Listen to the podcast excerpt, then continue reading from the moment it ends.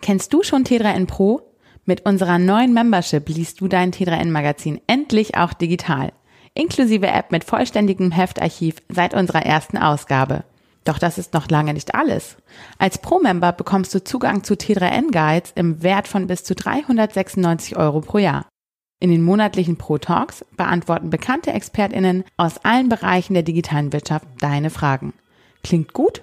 Dann check jetzt alle Features von T3N Pro unter t3n.de slash pro-entdecken. Hallo und ein ganz herzliches Willkommen hier beim T3N Wochenbriefing. In diesem Podcast informieren wir dich jeden Montag über alles, was du wissen musst für den Start in die neue Woche. Diesmal eine kleine Katastrophe beim Katastrophentest, neue Apple-Hardware, was man bei Google so verdient, Neues von eBay und Buchtipps von Elon Musk. Los geht's! Hast du am vergangenen Donnerstag auch auf den großen Alarm gewartet, auf die Sirenen und die Push-Nachrichten der Warn-Apps? Ich jedenfalls habe gewartet, und zwar einigermaßen vergebens. Denn so richtig hat der erste bundesweite Alarmtag nicht funktioniert. Dabei ist doch eigentlich das Smartphone der Ausspielkanal für Alarmbenachrichtigungen. Doch die Smartphones sind einfach meistens stumm geblieben oder haben sich erst verspätet gemeldet.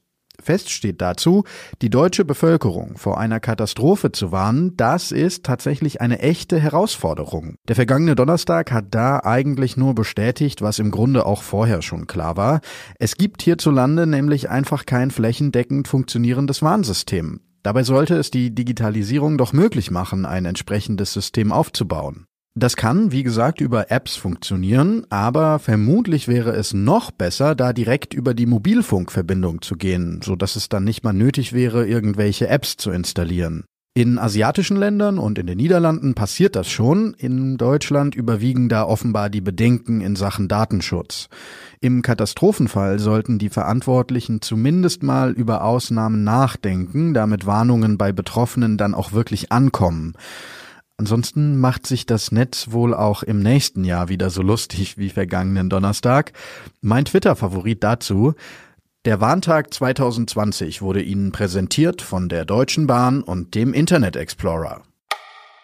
Anfang September ist für Apple-Fans ja immer eine ganz besonders aufregende Zeit.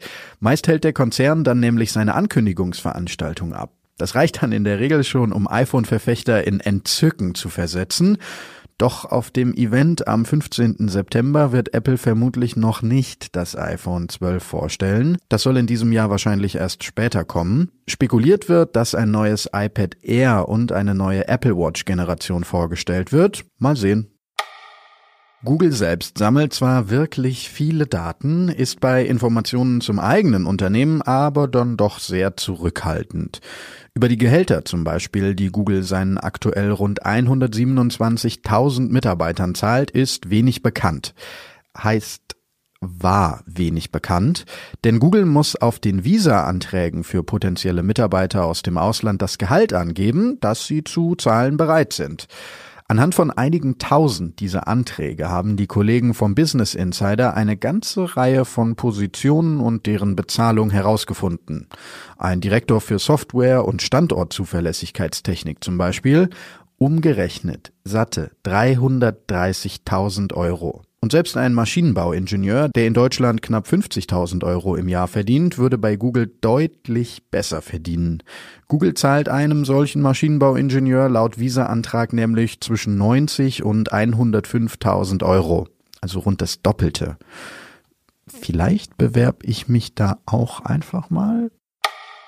In den Herbst- und Wintermonaten zieht das E-Commerce-Geschäft bekanntlich ja kräftig an, Stichwort Weihnachten. Und passend dazu wird es bei eBay für Verkäufer und Nutzer einige Änderungen geben. So können Käufer künftig neben PayPal, Kreditkarte und Lastschrift Google Pay und Apple Pay als Zahlungsoption wählen. Die wohl wichtigste Neuerung für Händler ist das erweiterte eBay Fulfillment Programm, das die Versandabwicklung vereinfachen soll. Elon Musk hat mit 14 Jahren das Kapital von Karl Marx gelesen. Das behauptet er jedenfalls auf Twitter. Was er sonst noch so gelesen hat und welche Titel zu seinen Lieblingsbüchern zählen, das gibt's jetzt. Vielleicht ist ja der ein oder andere Tipp für die langen Herbstabende für dich dabei. Erstens Das Buch, das auf Musks Liste ganz oben steht, ist Zero to One, wie Innovationen unsere Gesellschaft rettet, von Investor Peter Thiel, mit dem Musk zusammen PayPal gegründet hat. Thiels Motto, Globalisierung ist kein Fortschritt, Konkurrenz ist schädlich und nur Monopole sind nachhaltig erfolgreich. Zweitens, auch Biografien liest Elon Musk immer wieder gerne wohl. Eine, die er als warnende Geschichte bezeichnet, ist die des Luftfahrtpioniers Howard Hughes, der 1975, ganz Ironie des Schicksals, in einem Flugzeug an Nierenversagen starb. Drittens. Ein weiteres Karrierebuch, das Elon Musk empfiehlt, ist Screw Business as Usual von Virgin-Gründer Richard Branson. In diesem Buch berichtet Branson von seinen eigenen Ideen, erzählt allerdings auch faszinierende Geschichten von den Menschen, die eine Vorreiterrolle in der Transformation des Geschäfts gespielt haben. So, damit sind wir mal wieder durch für diese Woche. Ich hoffe, der Podcast hat dir gut gefallen. Falls das so ist, dann lass uns doch gern einfach mal ein Abo da. Für dich einen richtig guten Start in die Woche. Mach's gut und bis nächsten Montag.